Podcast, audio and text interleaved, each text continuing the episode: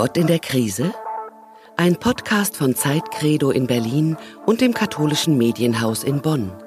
Mit Schwester Jordana Schmidt, Kinderdorfmutter im Schwalmtal und mit dem Hauptstadtjournalisten Andreas Oehler von Christ und Welt. Hallo Journalist. Hallo Nonne. Wie war denn deine Woche? Du, meine Woche ist von Erwartungen gekürt. Ich äh, habe ja niemanden lange irgendwie zu Besuch gehabt und so. Mhm. Und jetzt beginnt für mich sozusagen eine neue Epoche, weil heute kommt ein neuer, aber doch schon enger Freund aus Paris, der ganz lange in der Quarantäne saß. Und der kommt heute und dann kochen wir und Französisch und Deutsch und feiern, dass wir so wieder zusammen sein können. Ach, wie schön. Aber wie war deine Woche? Ach, ganz komisch irgendwie. Also oh. wir haben irgendwie ganz viele Abschiede im Moment. Also einmal gehen zwei meiner Mädchen zur Mutter zurück und wir zelebrieren irgendwie diesen Abschied. Also wir haben überlegt, wen wollen sie noch alles sehen und dann war der letzte Schultag und sie haben sich von den Lehrern und von ihren Mitschülern verabschiedet und wir haben überlegt, was müssen wir denn da machen? Was wollen wir machen? Was bringen wir mit? Wegen Corona konnten wir auch keinen Kuchen backen. Man durfte nichts Selbstgemachtes mitbringen. Es war alles so Abschied unter anderen Bedingungen. Ähm, ja. Aber was heißt zurückgeben? Das muss man vielleicht nochmal genauer mir erklären. Ich bin also, ja Kinderdorffamilie. Mhm. Das heißt, ich bin eine spezielle Form der Jugendhilfe. Ähm, eine Mitwohnform. Das heißt, ich lebe ja mit den Kindern zusammen.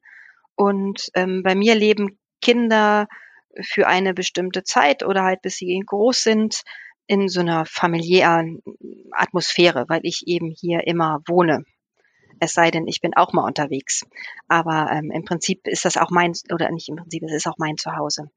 Und das ist schon was Besonderes. Wir sind also nicht so eine Heimgruppe oder Schichtdienstgruppe. Es ist also wirklich zu Hause und ähm, wir sind aber trotzdem Jugendhilfe und da ähm, wird immer wieder überprüft, ist die Hilfe noch notwendig ähm, und bei den beiden Kindern ist halt das Jugendamt zu der Überzeugung gelangt, dass das jetzt nicht mehr notwendig ist und dass die jetzt nach acht Jahren auch nach Hause gehen können, also zur Mutter Aber gehen acht können. Jahre, das ist ja ein ganzes Kinderleben, ne? Also ja, das, das, ist, das so. ist ja, ähm, ich meine, unsere Eltern weinen ja schon, wenn wir mit 18 irgendwo weggegangen sind, ne? Aber mit acht, wenn man weiß, die Kinder sind noch in der Entwicklung und die Kinder sind vielleicht gerade so dabei, Sachen sich zu interessieren und sind in einem schönen Prozess, vielleicht auch schulisch oder so, und dann wird es unterbrochen. Das ist doch schon erschreckend, oder? Ja und nein. Also Kinder, egal wie gut es denen hier geht, die zieht es schon auch immer zu den leiblichen Eltern. Weil es geht doch nichts darüber zu sagen, das ist meine Mama oder das ist mein Papa und das ist mein richtiges Zuhause, weil dann keiner komische Fragen stellt, weil sie nicht komisch angeguckt werden, weil sie dann auch innerlich einen Ort haben, gerade in dieser sensiblen Zeit, das ist, die, die gehören irgendwie zu mir. Von daher ist das schon eine Sehnsucht von allen Kindern, glaube ich, ähm, das zu haben. Und ähm, das muss ich auch akzeptieren. Ja, mhm. auch wenn es mir schwer fällt, auch wenn ich sehr mütterliche Gefühle für, für diese Kinder habe, die bei mir wohnen, so ist doch die andere Seite, wo ich auch immer wieder mich zurückreißen muss und sage, ich bin die professionelle Mama, ja, ähm, die auch dann gehen lassen muss. Und das ist, glaube ich, mhm. das, das Kunstwerk gerade, ähm, sie loszulassen ja, vielleicht soll man mal über Loslassen und Abschiede reden heute. Ähm, mich bewegt das, das gesagt, gerade über verschiedene Abschiede zu reden. Ich bin emotional da gerade ganz drin, aber mach das sehr, sehr bewusst. Und so weh das tut, so wertvoll ist das auch, das merke ich.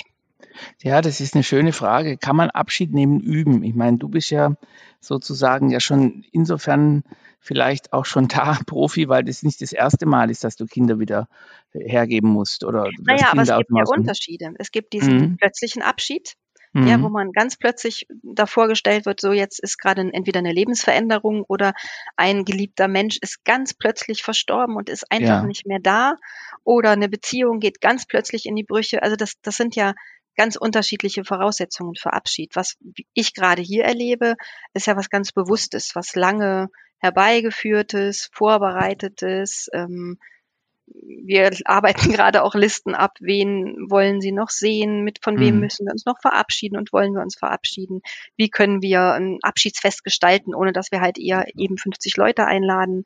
Ähm, wie geht das in Corona-Zeiten? Ähm, das ist ja was ganz Bewusstes. Und ich finde es ganz schrecklich, sich auch mit so plötzlichen Abschieden auseinanderzusetzen. Habe ja. ich auch schon erlebt. Ne? Aber, und ich finde gerade die Corona-Zeit hat das nochmal deutlich gemacht, wie schwer das ist, wenn jemand zum Beispiel an Corona verstorben ist und ich durfte nicht Händchen halten, ich durfte nicht dabei sein, ich kriege einfach mhm. nur die Nachricht übermittelt. Das finde ich ganz, ganz schwer auszuhalten. Und da ist dann zu gucken, wie, wie gehe ich damit um, ja, mit mhm, diesem Schmerz. Ja. Eine gute Freundin von mir sagte mal auch in einer Situation, wo ich gelitten habe, zu sagen, ja, lass diesen Schmerz zu, geh durch diesen mhm. Schmerz. Das war damals was ganz Abstraktes für mich, aber ich habe es im Nachhinein verstanden, dass auch Schmerz, ja, dich weiterbringen kann. Es ist verdammt, Entschuldigung, scheiße, wenn man das gerade erlebt. Und das ist ähm, fast wie so in einem dunklen Loch, wo man denkt, da geht's doch gar nicht raus. Und man ja. kann wirklich erst im Rückblick das betrachten. Ja, ich glaube auch, die dass Erfahrung, da keine... Die Lebenserfahrung habe ich gemacht. Ich weiß nicht, hast du auch solche Abschiedserfahrungen? Ja, also ich, ja, ich bin so einer, mein Naturell ist eher so, dass ich aus Angst, Abschied zu nehmen, mich lieber vorher verabschiede.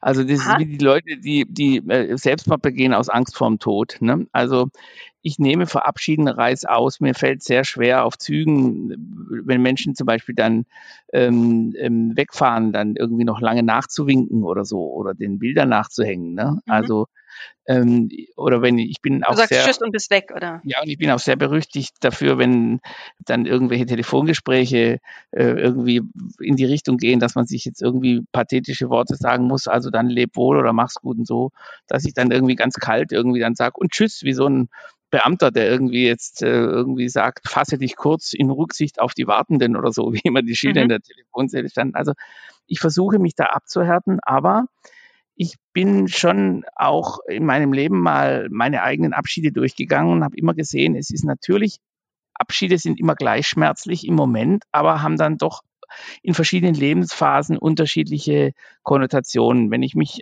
als Internatsschüler von meinen Mitschülern verabschiede, nachdem wir drei Jahre lang auf engstem Raum zusammengewohnt haben, ist es auch ein trauriger Abschied, weil wir wissen, so in dieser Form werden wir nie wieder zusammenkommen, werden nicht Leid und Freude miteinander teilen, haben aber trotzdem ähm, jeder seine eigene Perspektive, also die Zukunft, die uns vielleicht blüht, überstrahlt die, den Moment des Abschiedes, weil es noch eine Perspektive ist. Aber jetzt bin ich 62 und die Abschiede, die ich nehme, sind meistens Abschiede, die, ähm, naja, entweder durch Tod bedingt sind oder irgendwelchen, ja, eigentlich hauptsächlich durch Tod oder äh, Entfernungen, die nicht mehr überwindbar sind, mhm. ähm, entstehen. Und da ist es natürlich schon schade, weil anstelle danach ja nicht mehr viel kommt. Ja? Und ich kann mir vorstellen, mit 80 oder mit 82 kann ich dann langsam mit meinem Kugelschreiber, wenn ich dann überhaupt noch da bin, die Adressen durchstreichen aus meinen Kalendern, weil sich das ausdünnt. Ne? Und das finde ich schon schade. Und mhm. ähm, ich frage mich dann auch, ob man dann, wenn man die Abschiede sozusagen mal überwunden hat, dann immer mehr nur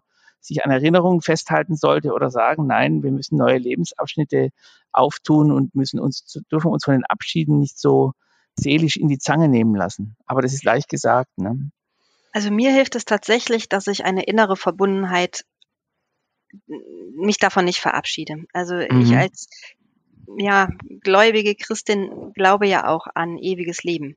Ich glaube mhm. daran, dass, dass dann noch jemand weiterlebt, auch wenn der Körper gestorben ist. Ich fühle das auch. Also ich fühle zu den Freunden, die gestorben sind. Ich habe auch einige gute Freunde verloren, auch ganz plötzlich.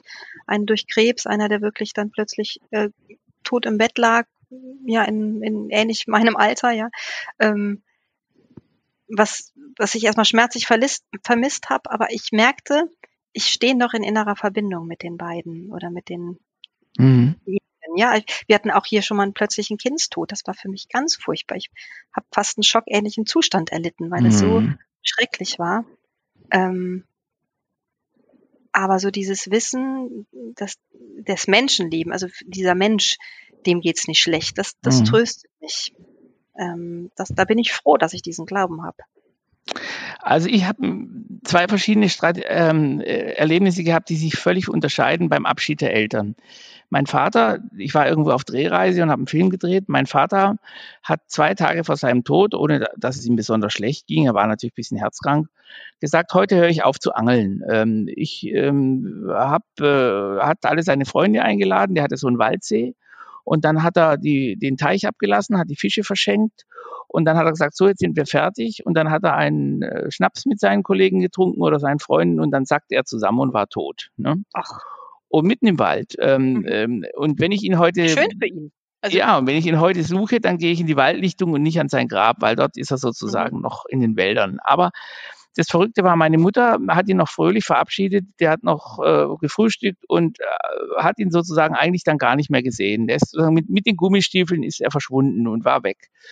Und ich hatte immer gedacht, mein Gott, wir haben alles gesprochen, ich hatte ein gutes Verhältnis mit ihm und mir passiert immer was ganz Eigentümliches, dass wenn Leute sterben, die mir am Herzen lagen, das klingt jetzt völlig verrückt und ich weiß, die spooky für dich vielleicht, aber die erscheinen mir eigentlich in Regelmäßigkeit immer noch einmal im Traum und äh, mhm. als hätten sie noch mal eine Sprechstunde. Und mein Vater hat äh, dann gesagt, ja, er hat sie jetzt verabschiedet und ich habe dann gesagt, oh, da sind aber noch einige Fragen offen.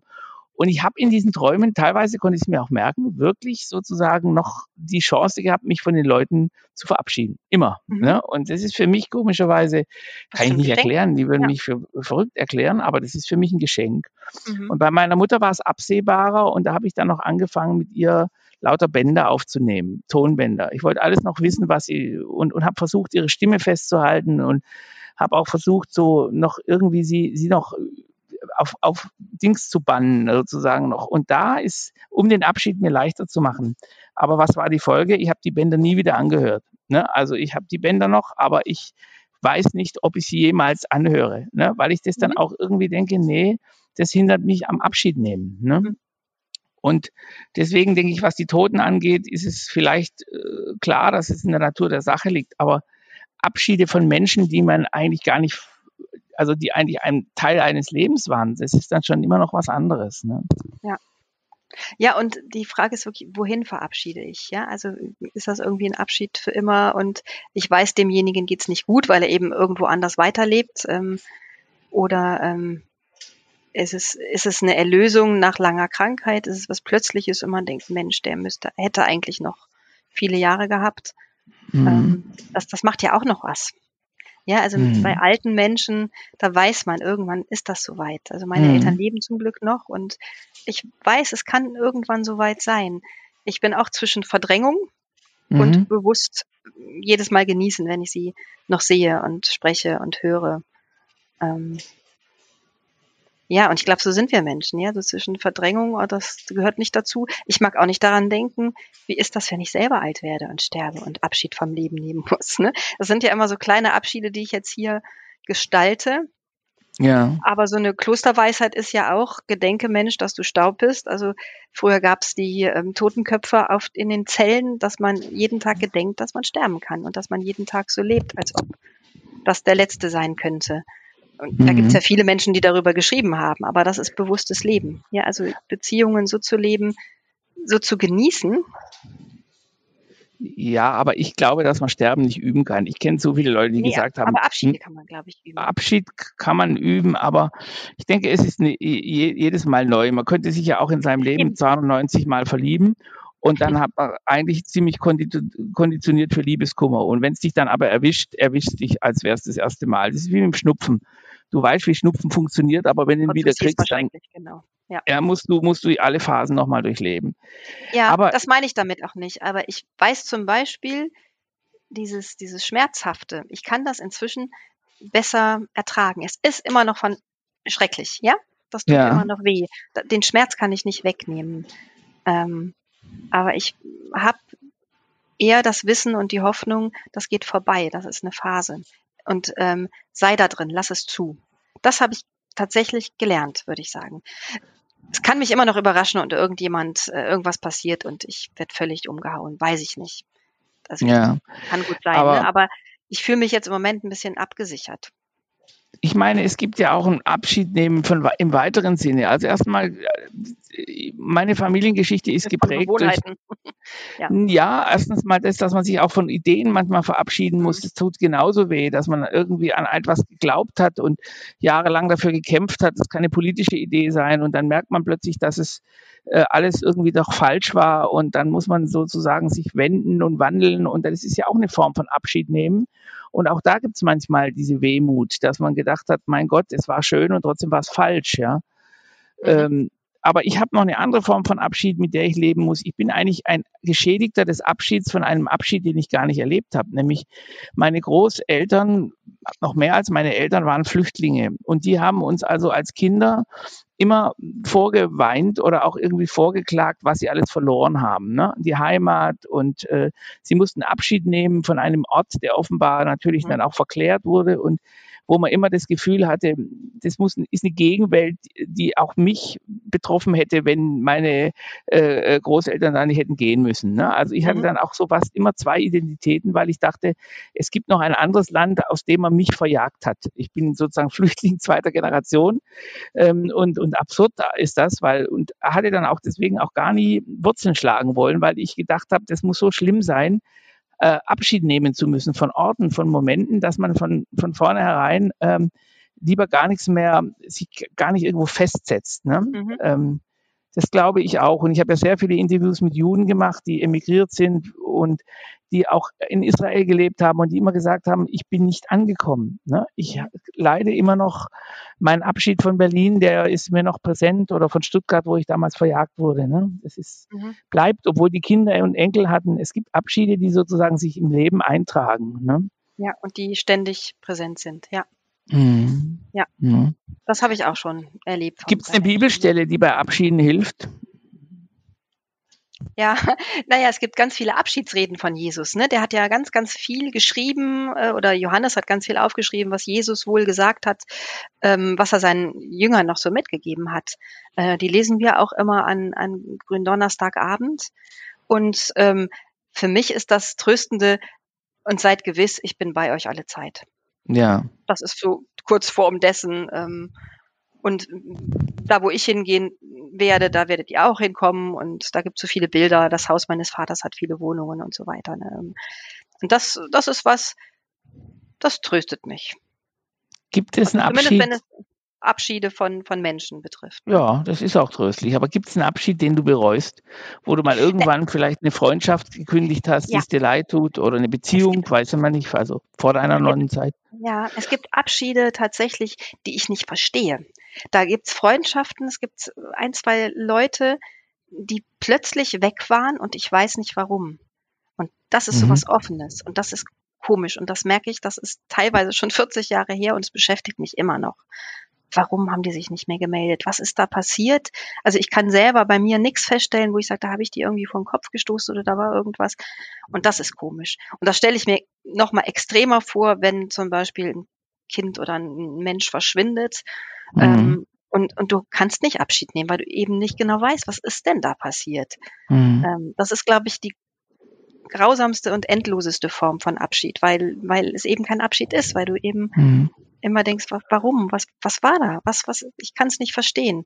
Also Abschied, wenn, wenn jemand stirbt, auch wenn es so schrecklich ist, dann kann ich zumindest wissen, aha, okay, der hatte jetzt eine Erkrankung oder der war alt oder der, das und das ist passiert, ähm, dann tut das weh und dann kann ich manchmal auch meine Fragezeichen noch dran setzen, aber ähm, es ist irgendwie begreifbar, aber es gibt auch so unbegreifbare Sachen, wo man einfach Abschied ja, vollendete Tatsachen gesetzt wird und man mhm. versteht es nicht. Und das finde ich irgendwie, das, das sind so offene Sachen, wie so ein bisschen so kleine Wunden, die immer noch mal pieken. Ich habe mal, der ja kein Profi für Abschiede ist, ein Abschiedslied geschrieben und da gibt es die Zeile, ein alt gewordenes Abschiedslied singt unseren letzten Schritten ähm, und macht darin keinen Unterschied es selbst hat nie gelitten. Ne? Mhm. Die Abschiedslieder, die wir immer in den Schlagern hören, die hören wir alle sehr gern. Die helfen uns ja. Ne? Vielleicht sind es auch, obwohl sie ja. so kitschig sind. Ne? Ja, genau. Ähm, Arrivederci Roma oder was weiß ich, was ist, ähm, werden wir im gestern Kitsch... Noch, Entschuldigung, dass ich dich unterbreche. Ich muss da gerade, bin ich da gerade voll von. Ich fuhr ja auch ein bisschen gedrückt nach Hause und dann kam dieses Lied, ich kann mir nie merken, von wem und wie es jetzt ja. wirklich heißt. Ich nehme den Schmerz von dir. Oi. Mhm. Ja, ne, und boah, das passt gerade. Ich fühlte mich gerade angesprochen, ja. Mhm. Äh, und ja, wir brauchen, glaube ich, auch Menschen, die uns begleiten im Schmerz.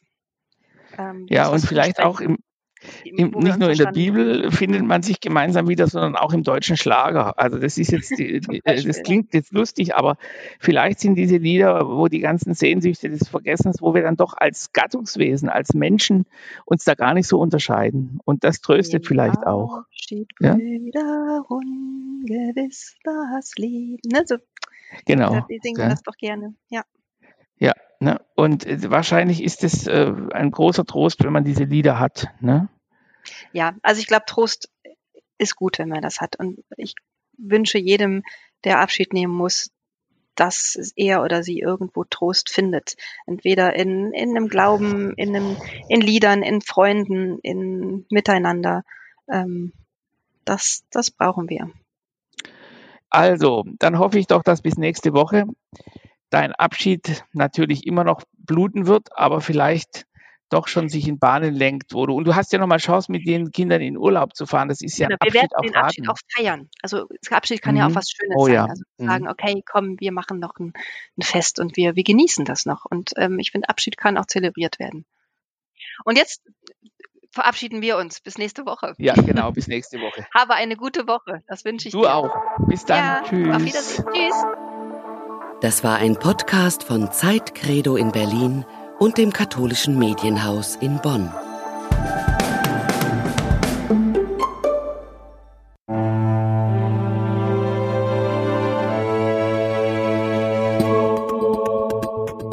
Innehalten ist kein Stillstand. Innehalten weitet den Blick. Auch wenn wir gerade alle Abstand wahren, Zuversicht braucht Zusammenhalt. Wenn Sie mehr wissen wollen, wie wir Zuversicht im Alltag stärken können, schreiben Sie an innehalten.zeit.de.